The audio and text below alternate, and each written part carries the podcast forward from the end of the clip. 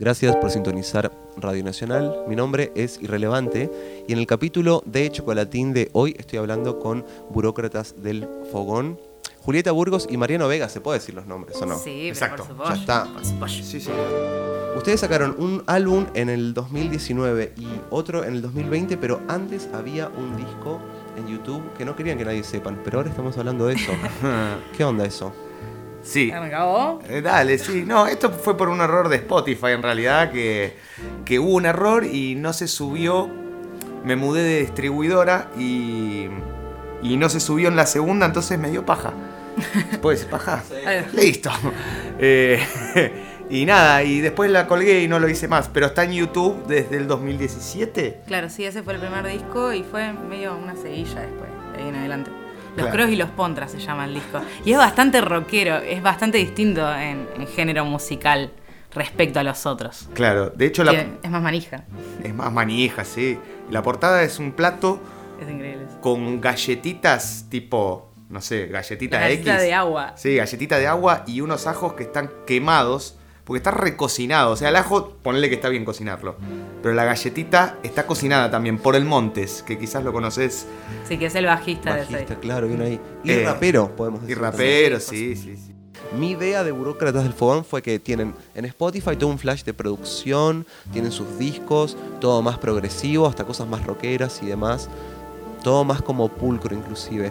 Pero tienen como distintas propuestas. Una cosa es Spotify, otra cosa es, por ejemplo, en sus redes sociales que hacen como temas y todo ese plan más Jacob Collier de varias voces y grabar varios videos. Y después me imagino que hay otra propuesta que es el vivo. ¿Cómo llevan esos dos mundos a los shows? Porque hay más personas, no son solo ustedes dos por lo que vi en los shows y demás. Yo creo que como que Burócratas propone un colectivo musical que es el compartir con amigues. O sea, nosotros en ningún momento dijimos, este proyecto vamos a hacerlo de determinada manera para llegar a determinado lugar. Es como musicoterapia en un punto. Entonces, sí tal vez componemos los temas entre nosotros porque convivimos y tenemos ese mundillo de transmitir lo que a uno le pasa en una canción. Y después viene algún amigue, todo es súper talentoso, es encima y re manija y te dice, che, acá podemos hacer una C, bla, ¿no?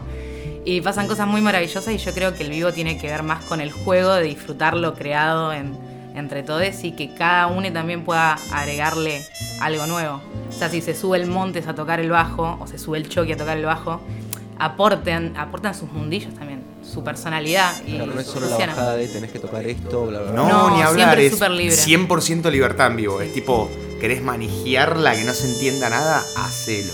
No, es juego, es para Sí. que todos disfrutemos. Sí, y sacarse las ganas, sí. Re. Siento que se está dejando atrás la competencia un poco. ¿viste?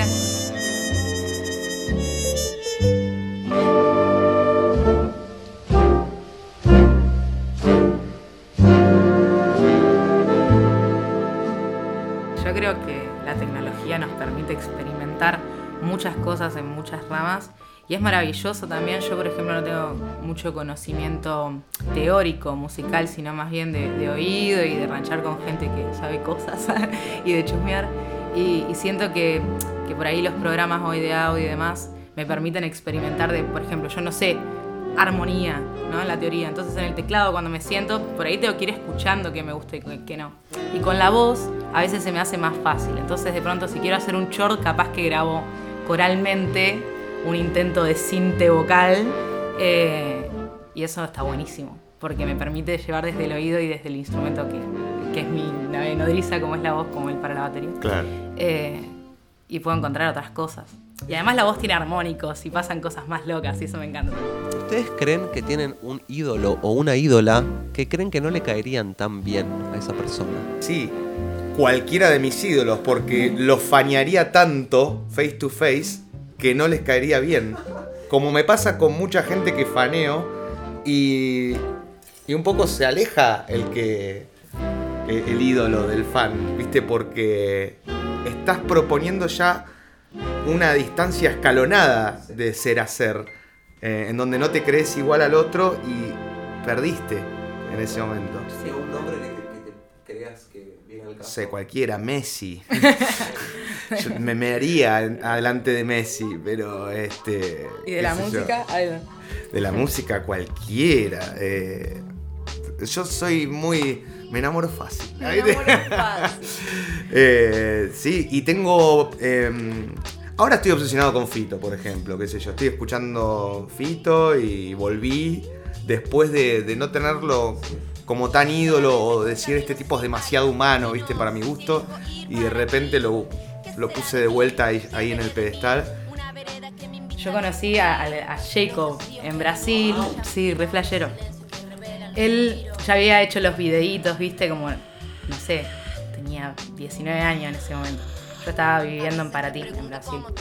Y había un festival, y yo lo conocía porque siempre me gustó la música, y mi hermano, el primer video que salió de Jacobo me lo mandó diciendo, mirá lo que es este demente. Pero eh, recién estaba como empezando a girar, era la primera vez que salía, creo, internacionalmente. Y fui a una conferencia que dio y le pregunté si en algún momento iba a componer o sacar un material de él. Y yo creo que la pregunta le copó. Y cuando terminó la jornada, él salió tipo fotitos, gente, qué sé yo, y se acercó y me dio un abrazo. Fue re lindo, charlamos un rato ahí. Y después me fui a ver a Salif Keita. Y yo estaba viendo a Salif Keita, tipo en el festival resacado, y alguien me empieza tipo a aplaudir cosas re frikis rítmicamente en el oído. Yo digo que está el Jacobo ahí re contento en el oído, mirándome. Y me, me pasó esto del anticholulismo de no querer hincharle las pelotas y me digo que le corté el rostro. Y no le hablé. Hice una sonrisita, todo re bien. Capaz él percibió eso y por eso fue con vos. Por ahí se sintió como por no invadir un espacio, ¿viste? Puede ser. A ver. Allá en el rancho grande, allá muy rápido. Había una rancherita, había una rancherita que siempre me decía. Eso tan bonito.